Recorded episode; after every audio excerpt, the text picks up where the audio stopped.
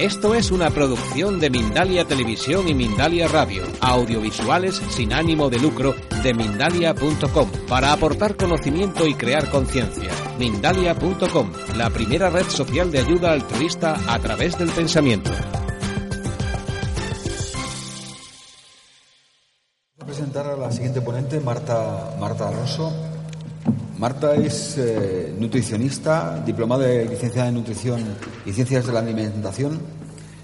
Ha realizado un máster en seguridad alimentaria y también eh, tiene una especialidad universitaria en micronutrición y dietoterapia. Ella nos, nos hablará que el alimento puede funcionar como un nutriente, como un tóxico en nuestro organismo, pudiendo llegar a causar patologías o prevenirnos de ellas. Veremos las causas principales de las enfermedades inflamatorias intestinales, se explicará el tratamiento nutricional más indicado para reparar la mucosa y para paralizar los brotes recidivantes en la enfermedad de, de- de Crohn. Marta, por favor. Bueno, en primer, se me oye bien, ¿no? En primer lugar quería dar las gracias a la, organización por, por invitarme a dar la ponencia porque es bastante emocionante estar, estar aquí hoy y creo que es necesario hablar de nutrición en todas estas enfermedades. Por eso quería empezar, eh, si me lo permitís, con una introducción a nivel general antes de, antes de meterme de lleno con la enfermedad de Crohn. Eh, primero quiero comentar qué es la química. La química son moléculas, ¿verdad? Las moléculas son proteínas, son azúcares, son grasas, son vitaminas, son minerales que van reaccionando las unas con las otras, que se van transformando, que se van produciendo, que se van inhibiendo. Al final eh, nosotros somos química, nuestro cuerpo está hecho de pequeñas reacciones químicas, ¿no? Y todo esto que acabo de comentar yo, que no creo que nos suene mucho a chino, las grasas, los azúcares, las proteínas, todo esto qué es? Son nutrientes, ¿verdad? ¿Y los nutrientes dónde los encontramos? En los alimentos. Entonces, ¿cómo puede ser? ¿Cómo puede ser que a día de hoy cualquier tratamiento de cualquier patología no se acompañe obligatoriamente de un tratamiento nutricional? O sea, no puedo entender que eh, eh, cuando tenemos una patología y la persona, el paciente va al médico, antes de meter en el quirófano, antes de darle una medicación, no se sea capaz de preguntarle qué come. No lo entiendo. No lo entiendo cuando la alimentación es el único de los únicos procesos químicos que nosotros podemos controlar y que es algo que hacemos todos los días habitualmente. Entonces, no puedo entender con los adelantos que hay a día de hoy ¿vale? y la mejoría que se consigue y la curación de patologías que se consiguen a través de la alimentación, que lo tengamos tan de lado. Hay muchas disciplinas a día de hoy, la nutrigenómica, la nutrición ortomolecular, que tienen muchos avances. No voy a hablar de la curación total de la patología porque os mentiría. Hay patologías que sí, ¿vale? Pero no, no en la del caso de hoy. Pero creo que, que es algo que tenemos que dar eh, importancia y que no se está haciendo a día de hoy. Entonces, si hoy nos vamos de aquí con, con, eso bien metido y bien claro en la cabeza, yo me daría por satisfecho y me callaría ya. No obstante, voy a dar la, la ponencia que he venido a dar. Entonces, como comentaba, un alimento, ¿vale? Eh, o los nutrientes contenidos en un alimento pueden hacer dos cosas. O favorecer que se produzca una enfermedad, o empeorar una enfermedad, o todo lo contrario, prevenir las enfermedades o, su curación o su mejoría en, los pacientes, dependiendo de la, patología que sea. Lo que siempre es eh, que hay que hacer es adecuar el tratamiento nutricional a la patología y al paciente, porque no son todos iguales. Vale, eh, como hay varios factores que van a, promover la, las enfermedades intestinales inflamatorias, entre ellos la genética, eh, el estrés que hablábamos antes, tanto el externo como el interno, en toda la alimentación y la hiperpermeabilidad intestinal, vamos a ir comentando un poquito cada una de ellas. La hiperpermeabilidad intestinal, lo que va a ocurrir, como yo digo, se van a, se van a separar los, las células, ¿no? Va a haber un deterioro de la mucosa intestinal y con tanto por ello va a haber un mayor paso de las, de las moléculas, de los virus, de las bacterias, de todos los las, las, macromoléculas que no se hayan podido digerir viendo los alimentos hacia la sangre. Entonces, esta sangre, como bien ha explicado ya Ana, no voy a meter mucho en esto, lo que va a producir es una inflamación, ¿no? una respuesta inmune que va a dar eh, lugar a una inflamación. Lo hemos comentado también antes, ¿no? Hay muchos, muchísimos estudios que confirman eh, que hay una, gran eh, infección, ¿no? tanto de bacterias como de virus. En muchos estudios confirman el 99% de positivos en micobacterias. O sea, no podemos dejar de lado esto. ¿vale? También un, 50, un 55%, un 55 en, en candidiasis, en E. coli, como también ha comentado Ana antes. Entonces, eh, tenemos que tener en cuenta no solo la hiperpermeabilidad, sino la, la flora patógena en exceso. Por ello, lo primero que tenemos que hacer es regenerar la pared intestinal. Importantísimo. Para ello, ¿qué es lo que hacemos? Pues como acabo de comentar, eliminar el exceso de flora patógena. Para ello hay, muchos antibióticos naturales a día de hoy. De hecho, en la consulta lo que hago es combinarlos entre ellos, ¿no? No solo utilizo uno. He puesto un par de ejemplos, el aceite de orégano o, el, o el extracto de semilla de pomelo. En segundo lugar, reducir la permeabilidad intestinal. Para ello igual hay muchos compuestos que nos ayudan, sobre todo fibras, la harina de algarroba, la glutamina importante para reparar la pared intestinal, la melina de león, que es un, que no lo he puesto aquí, es un hongo terapéutico que eh, da muy, muy buenos resultados, gran éxito en los tratamientos y es uno de los mejores regenerantes de la mucosa intestinal. Y por último, tratar la disbiosis intestinal. Lo, que, lo primero hago es reducir la flora patógena y luego repueblo. Entonces, Importante lo de los probióticos. ¿no? Hay muchísimos, muchísimos, muchísimos estudios que nos indican la disbiosis intestinal, el, desequilibrio en la, flora intestinal. La parte mala, vamos a decir, eh, reparar la mucosa intestinal no se tarda un día ni una semana. Entonces, eh, es, un, es, un, proceso más largo, de tres a seis meses, eh, que es lo que tarda las células de la mucosa intestinal en regenerarse. Creo que si llevamos años eh, diagnosticados de Crohn merece, merece la pena el tratamiento. A nivel alimentario, que es lo que más nos vamos a centrar, lo primero que habrá que hacer es reducir las moléculas proinflamatorias. Entonces, dentro de los alimentos hay muchas investigaciones que nos indican una, una alta cantidad del ácido araquidónico, el ácido araquidónico no deja de ser una grasa, es un ácido graso, ¿vale? Que en exceso, cuando se acumula, es proinflamatorio. Y este ácido graso sobre todo suele estar en, productos animales, en grasas animales y en todos los productos industriales. Es decir, lo que comemos a día de hoy, todos los días, ¿no? Básicamente en lo que se basa nuestra alimentación. Pues para reducir eh, los alimentos proinflamatorios, lo primero los lácteos. Es una pelea continua en la consulta, pero creo que no me voy a cansar nunca. Nos hemos educado con ellos y, es muy difícil. Eh, de hecho, hay gente que, abandona el tratamiento cuando les dices que tienen que dejar los lácteos o reducirlos.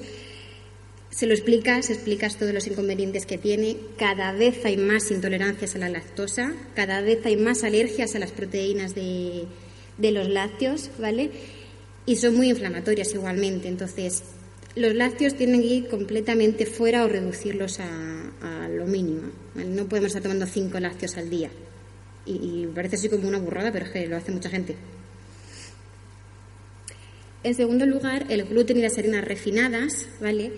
Lo mismo, cada vez hay más celíacos a día de hoy, cada vez hay más intolerancias al gluten y cada vez hay más eh, alérgicos a las proteínas del trigo. No podemos dejar de lado estos datos.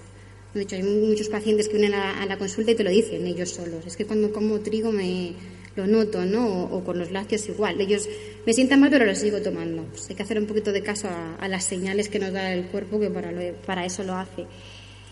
Eh, en cuanto a las harinas refinadas, la flora, la flora patógena se va a alimentar de azúcares. Entonces, si le estamos dando harina refinada, pues es como más alimento y encima no estamos em, introduciendo fibras. Entonces, para regenerar toda la mucosa intestinal, para que los fermentos crezcan, necesitamos fibras. ¿vale? Por eso es eh, importante tomar los alimentos integrales.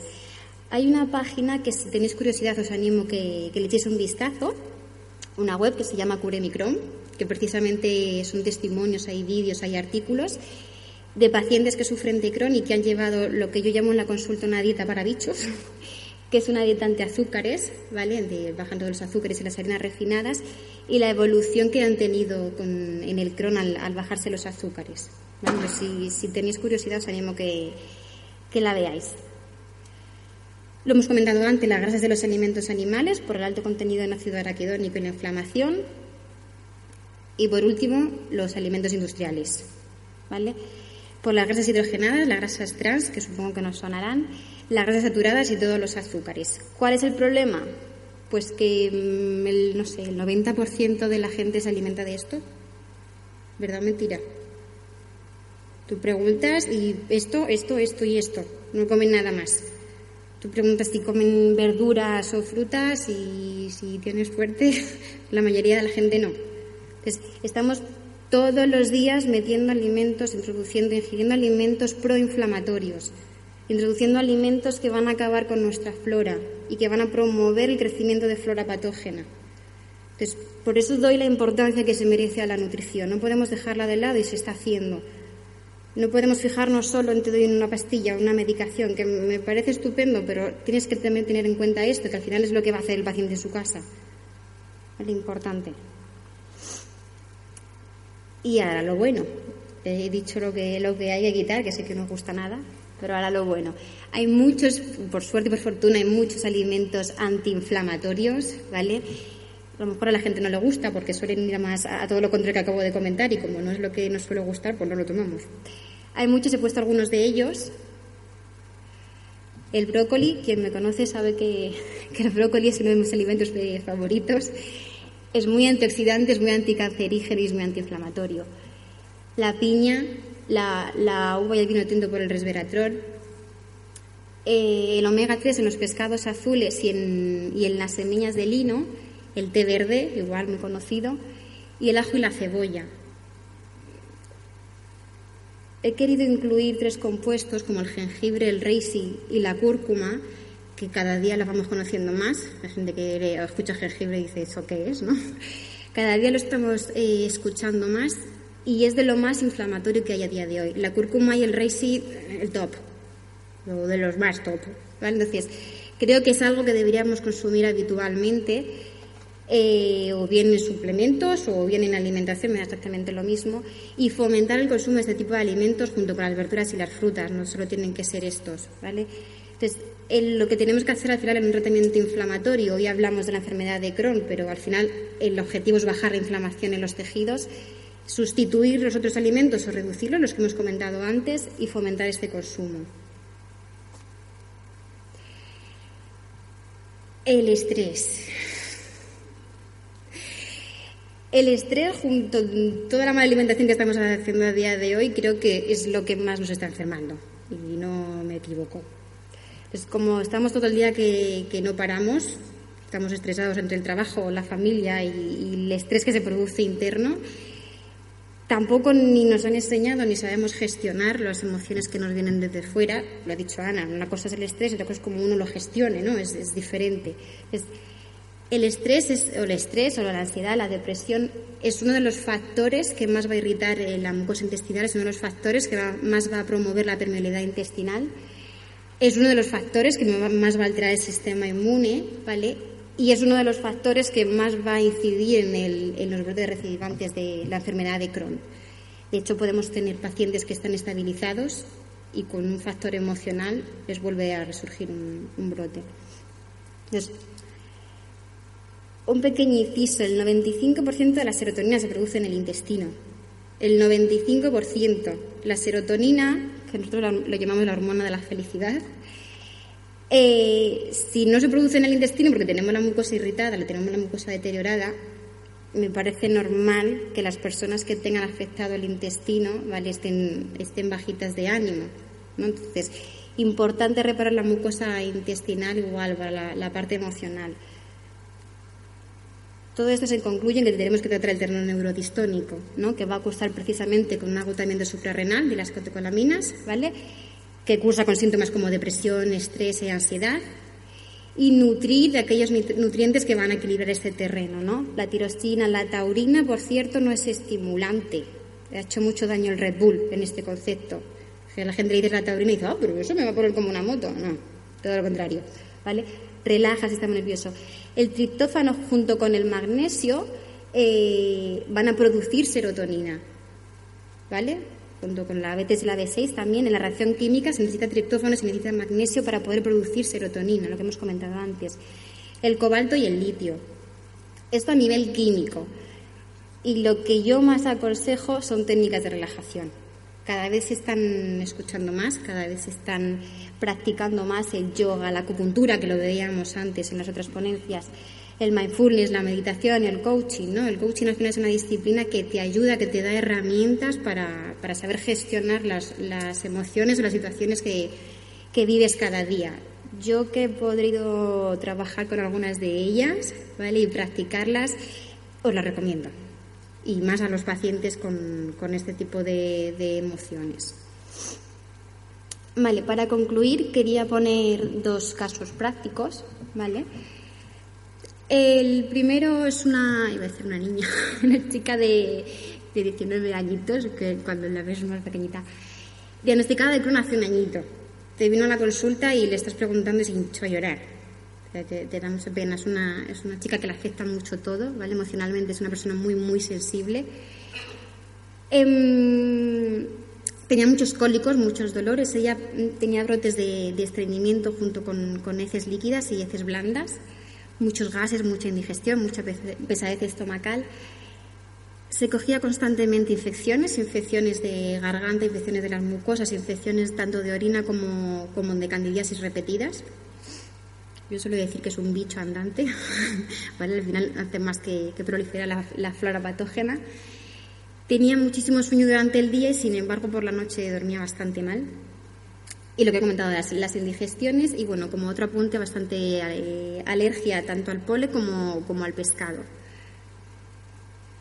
El tratamiento que se le realizó es quitarle todos los alimentos proinflamatorios, ¿vale? Le pusimos para, le puse para desintoxicar todas las toxinas y un antifúngico y un anti, antibacteriano. El segundo mes como ya habíamos eh, eliminado el estrés de flora patógena, lo que hice es poner un reparador intestinal y unos probióticos para regular la disbiosis intestinal, la flora, la flora intestinal. Y en el tercer mes eh, le puse resveratrol como antioxidante. Le quise incluir el omega 3 porque como no come pescado, Y semillas de lino tampoco, no introducía ningún alimento con omega 3 en, la alimentación, me parecía importante, tanto por déficit de omega 3 como, como antiinflamatorio. Eh. Y en el cuarto mes eh, estaba bastante mejor. Es cierto que emocionalmente todavía hay mucho trabajo por hacer. De hecho, es una paciente que está estable y es la, las emociones lo, lo, que más le, desequilibra. Duerme mucho mejor por la noche. ¿Vale? Eh, va al baño todos los días, las heces son enteras. No solo hay que preguntar, ¿vas al baño o no vas al baño? Hay que ponerse un poco asqueroso en la, en la consulta y yo lo digo, pero, pero es así. Tienes que preguntar cómo son las heces las veces que vas al baño, porque dicen, ah, voy todos los días, voy siete veces, ¿cómo? o lo normal que te dicen muchas veces, y a lo mejor van cada tres días, pero para ellos es lo normal.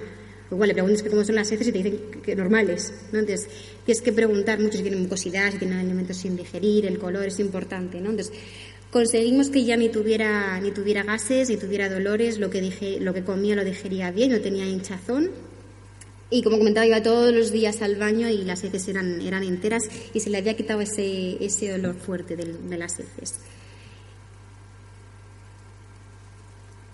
Y el segundo caso clínico que quería comentar eh, es una mujer, ¿vale? Diagnosticada de Crohn hace 20 años, con cardiopatía, con poliartritis. Eh, esta mujer eh, iba muchas veces al baño y eran las heces líquidas, siempre, siempre tenía las, las heces líquidas igual, con mucho hinchazón, muchos gases, mucho malestar a la hora de, de las digestiones, con bastante aftas bucales y herpes. Eh, infecciones, había tenido alguna infección de orina, alguna eh, infección de cándida. La orina era muy amarilla, muy intensa.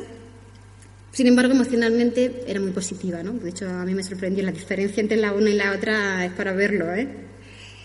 Eh, mucho sudor en las manos, ¿vale? Siempre tenía anemia normal, si, no, si no absorbes el hierro, pues eh, a nivel intestinal normal.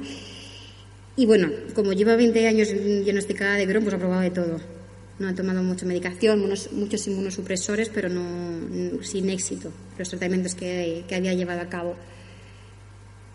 Igualmente se le puso un tratamiento dietético adaptado, se le quitó todo aquello que estaba, que estaba comiendo que era proinflamatorio, los lácteos, una vez más, que sé yo que le encantan.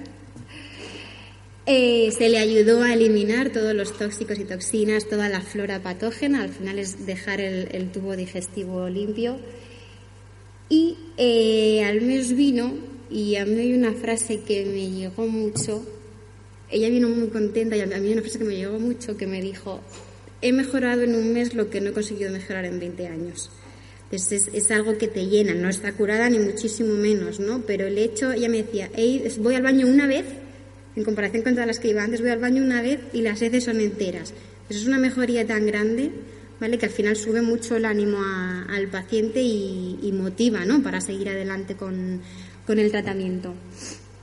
Eh, las heces ya no tenían ese, ese, olor fuerte, incluso le había disminuido el sudor de, las manos y le habían reducido las, las aftas bucales. ¿no? Entonces, eh, vamos a seguir con, con, la dieta antiinflamatoria y la siguiente etapa que vamos a, tratar es la reparación intestinal y, le puse el Reisi como antiinflamatorio antioxidante. Se me olvidó comentar aquí. Vale, hemos dicho que todos estos alimentos son antiinflamatorios. Eh, dijimos, dijo Ana antes, que, se producían muchos radicales libres, ¿no? Muchos radicales libres que, iban a oxidar. Entonces, gran parte, por no decir todos, los, principios que vemos en estos alimentos son muy, muy antioxidantes. Entonces, al final estamos combatiendo eh, la inflamación y estamos combatiendo el exceso de radicales libres que va a producir la oxidación, Y bueno, voy para atrás, pero terminó. Así que muchísimas gracias y espero que os haya gustado.